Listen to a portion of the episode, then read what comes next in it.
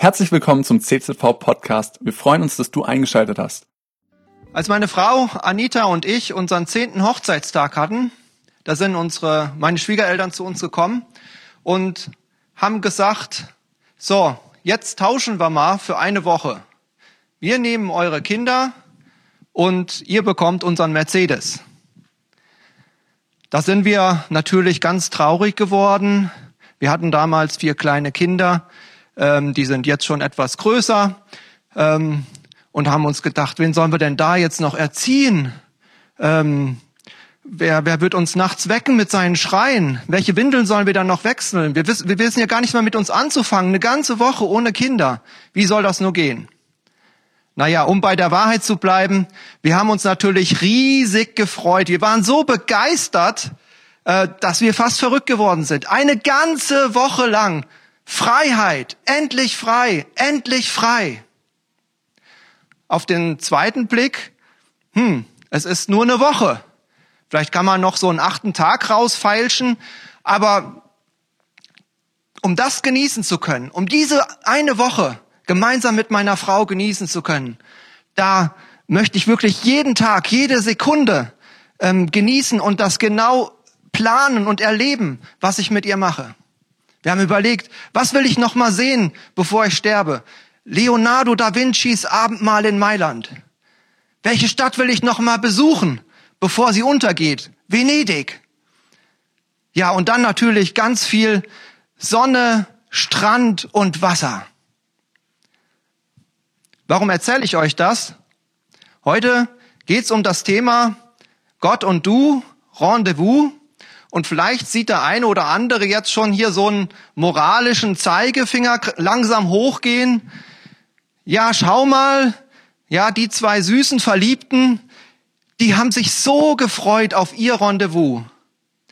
Und du, freust du dich auf dein Rendezvous mit Gott? Freust du dich darauf, das nächste Mal wieder beten zu können oder in der Bibel zu lesen oder in der Kirche zu singen?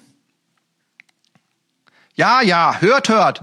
Da kommt da wieder dieser Bibelschullehrer. Ist doch gerade mal erst ein Jahr her, da hat er auch so eine Predigt über die stille Zeit gehalten, ja. Und ja, da erinnert man sich noch dran, diese ganzen Blätter, die er da gehabt hat und die, die ganzen Tipps und Bibelanstreichsysteme und Umfragen und Literaturtipps, ja. Also das ganze Zeug, ja, das ist überhaupt nichts für mich.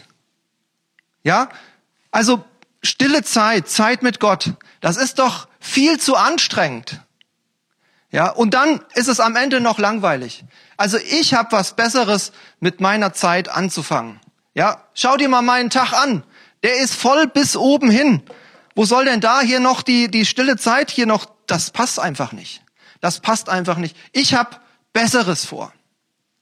Wenn das deine Einstellung ist, dann habe ich eine gute Nachricht für dich. Gott hat auch Besseres vor. Gott kommt auch super über den Tag, ohne stille Zeit mit dir zu haben, und er ist immer noch vollkommen glücklich. Gott ist langweilig für dich? Meinst du denn, du bist interessant für Gott? Ich meine, Gott hat ja tausende von Jahren Menschheitsgeschichte schon hinter sich. Den haut wahrscheinlich so schnell nichts mehr vom Hocker. Gott ist anstrengend für dich? Denkst du denn, du bist nicht anstrengend für Gott? Wir Menschen, wir nerven uns ja doch schon schon äh, gegenseitig. Das das sehe ich schon, wenn ich kleine Kinder beim Essen beobachte, ja? Da geht's hin und her, ja? Oh, der schmatzt, das ist ja eklig. Ja, oder das ist ja widerlich, wie der mit seinen dreckigen Händen das das das Essen anpackt.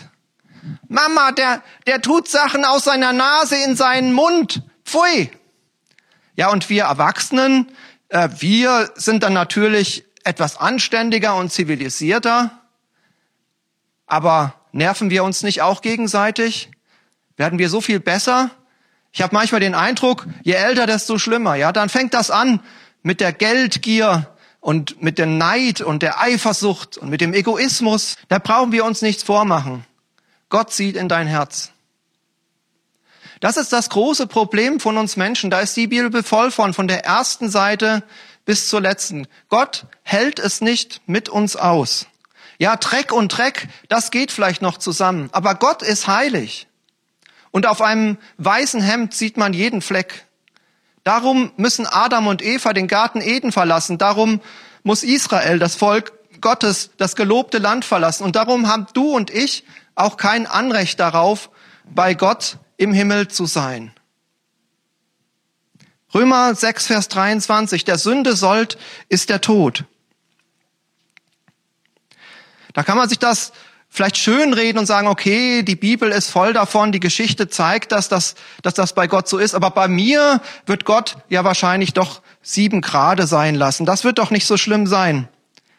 Aber das ist ein großer Selbstbetrug. Gott ist kein Hampelmann, Gott ist Gott. Und darin sind sich das Christentum, das Judentum, der Islam, alle Religionen, alle großen Religionen, die den einen Schöpfer Gott verehren, einig. Bei Gott hast du keine Chance. Du hast keinen Anspruch bei Gott. Gott braucht nur mit der Wimper zu zucken. Der Mensch hat keine Chance bei ihm. Im ersten Timotheusbrief in Kapitel 6, Vers 15 sagt die Bibel, beschreibt die Bibel Gott so. Der Selige, der Alleingewaltige, der König aller Könige und Herr aller Herren, der allein Unsterblichkeit hat, der da wohnt in einem Licht, zu dem niemand kommen kann, den kein Mensch gesehen hat noch sehen kann. Dem sei Ehre und ewige Macht. Und wer bin ich dagegen? Wer bist du? Ich glaube, in unserer Generation hat sich da in den Köpfen irgendwie äh, was ver vertauscht. Nicht mehr Gott ist wichtig und heilig und gut, sondern ich als Mensch bin wichtig und heilig und gut. Und wenn dann Gott so an mein, mein Herz klopft oder an meiner Tür klingelt, wie die Zeugen Jehovas, das geht ja schon gar nicht. Ja, Religion, dafür habe ich jetzt äh, nicht auch noch Zeit. Ja, wo, wofür habe ich denn Zeit? Was ist denn da so wichtig in meinem Leben, dass ich keine Zeit mehr für Gott habe? Vielleicht denkt da der eine oder andere, der sich noch an seine Schulzeit zurückerinnert, an ähm, diese Bedürfnispyramide von diesem Herrn äh, Maslow. Ich habe das jetzt mal versucht, ein bisschen einfacher zu fassen äh, in vier Punkten. Wo rennen wir her, hinterher? Das erste natürlich das Leben.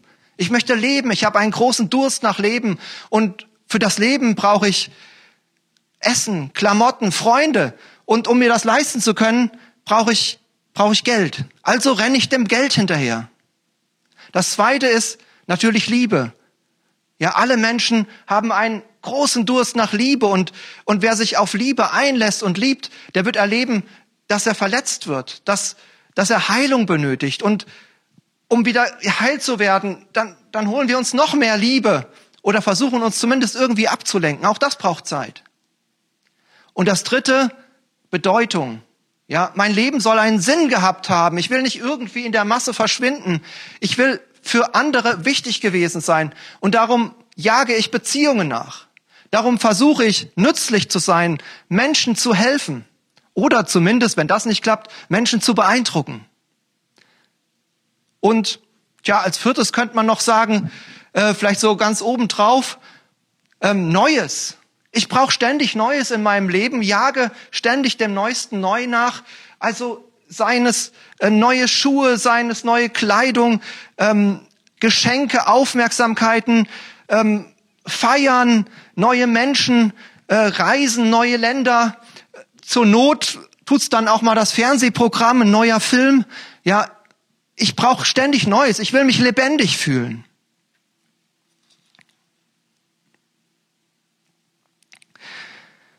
In der Bibel gibt es einen kleinen Abschnitt, in dem das ganz gut beschrieben wird, wie das denn aussieht, Zeit mit Gott.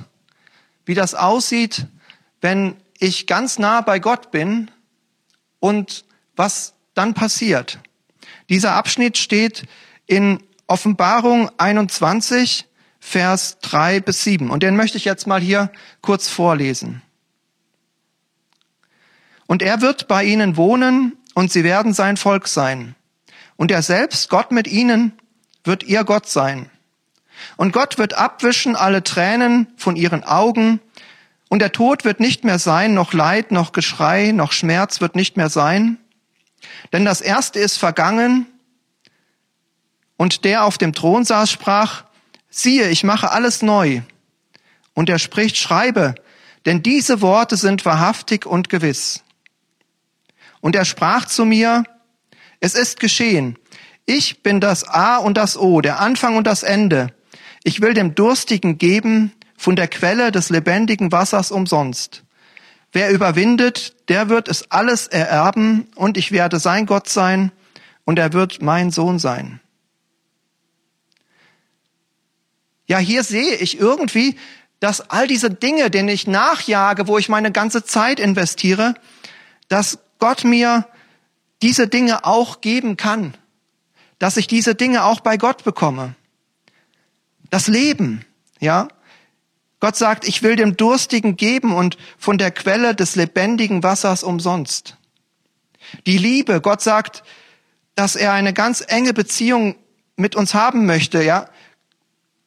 Er ist mein, ich bin sein. Und die Verletzungen, die wird er heilen, er wird abwischen alle Tränen von den Augen. Die Bedeutung. Gott ist nicht nur ein Fan von mir. Gott lässt sich nicht nur von mir helfen, sondern ich habe so viel Bedeutung für ihn, dass er sagt, dass ich sein Kind sein darf. Ja, und das Neue, das finde ich auch spannend. Hier steht, siehe, ich mache alles neu.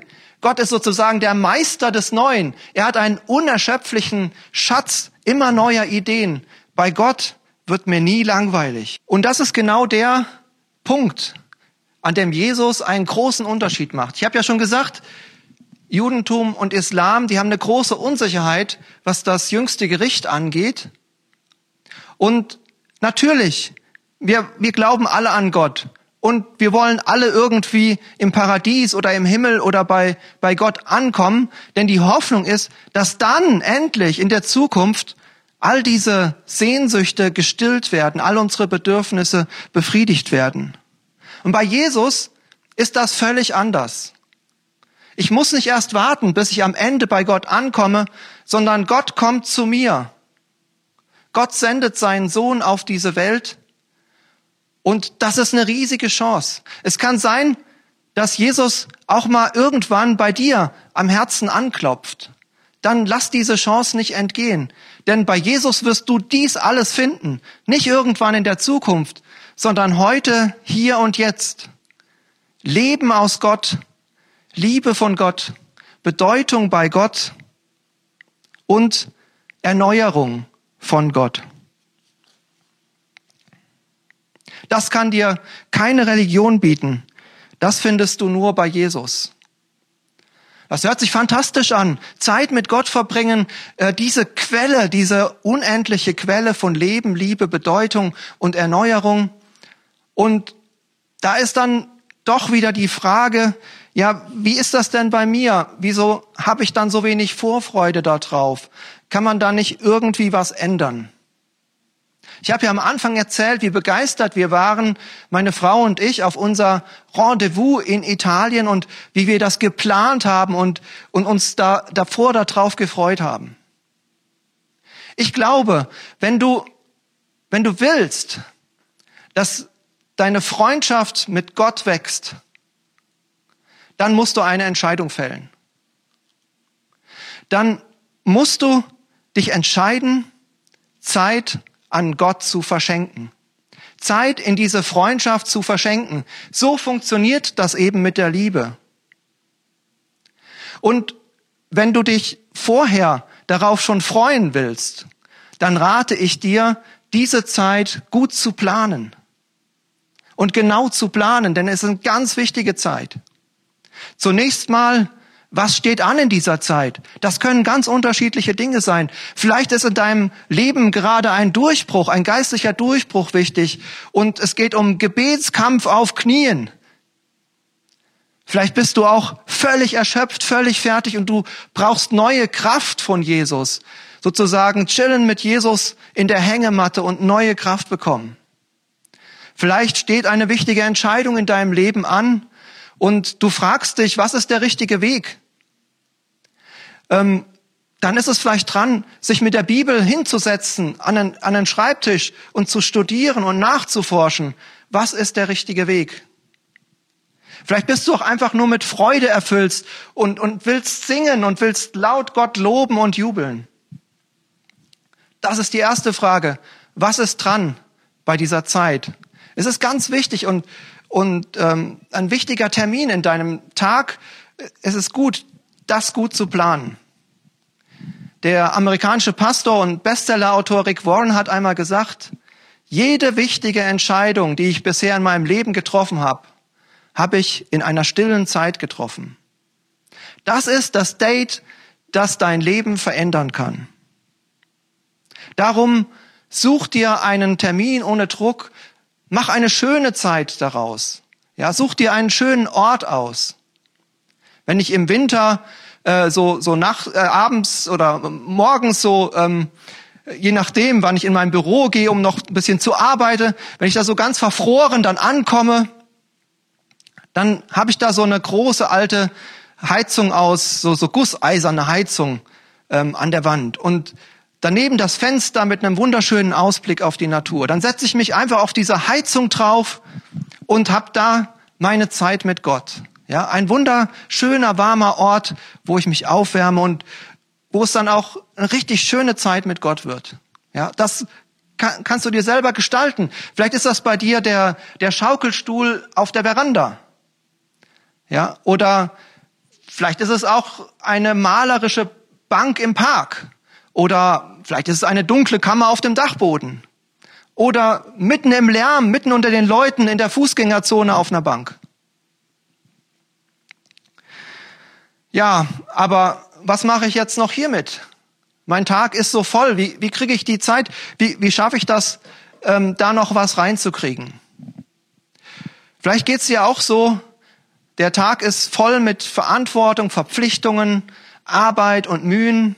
Und tatsächlich, man hat abends immer noch so zwei, drei Stunden Feierabend, aber da ist die Luft raus, da ist die Kraft weg, ist alles schon rausgepowert keine Zeit mehr für, für was Sinnvolles, keine Zeit mehr für Beziehungen, für Freundschaften, ähm, für Zeit mit Gott. Ähm, man kann sich nur noch äh, berieseln lassen. Ja, wo, wo, wo passt die Zeit mit Gott dann hin? Und da, da gibt's eine tolle Idee. Denn Gott hat die Zeit geschaffen. Und Gott ist der Herr über deine Zeit. Gott ist der Herr über jede Zeit. Das heißt, Gott hat genug Zeit für jeden Menschen. Ja, wie, wie, wie sieht das dann praktisch aus? Was kann ich tun? Ich habe das mal erlebt, ähm, wo ich als Student ein Gemeindepraktikum gemacht habe und ähm, da ist es auch oft so gewesen in der Gemeinde, da, da wächst einem die Arbeit über den Kopf, ja, Termine den ganzen Tag und man weiß nicht mehr, wo man anfangen soll. Es, es klappt nicht mehr mit der Zeit. Und in solchen Momenten hat der Pastor dann zu mir gesagt, komm Sigi, jetzt gehen wir erstmal Zeit gewinnen.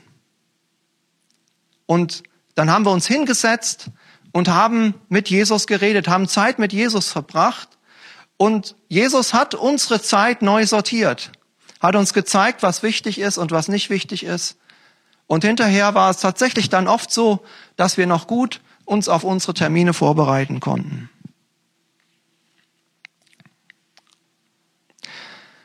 Ja, wenn du das nicht schaffst, deine Zeit selber zu ähm, organisieren, dann möchte ich dir raten, geh zu Jesus.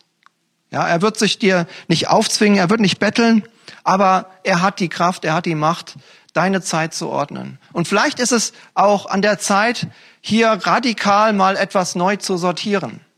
Es kann auch sein, dass Gott in den letzten Wochen deine Zeit sowieso ziemlich durchgeschüttelt hat, deine Termine. Das könnte eine Chance sein, ja, eine Gelegenheit, ähm, die, die, die du nicht verpassen solltest. Vielleicht ist es Zeit, einfach mal diese ganzen Termine auszuschütten und mit dem leeren Terminkalender zu Jesus zu gehen und zu sagen, Jesus, ich krieg das alleine nicht so gut hin. Hilf mir das zu sortieren. Welcher Termin ist wirklich wichtig und welchen kann ich auch einfach beiseite legen, weil da so viel nicht zählt. Und ich wünsche mir, Jesus, dass du in meinen Tag auch Zeit hast und Zeit einbaust für, äh, für dich und mich. Jesus ist der Herr über die Zeit und er hat genug Zeit auch für deine Freundschaft mit ihm in deinem Leben. Amen.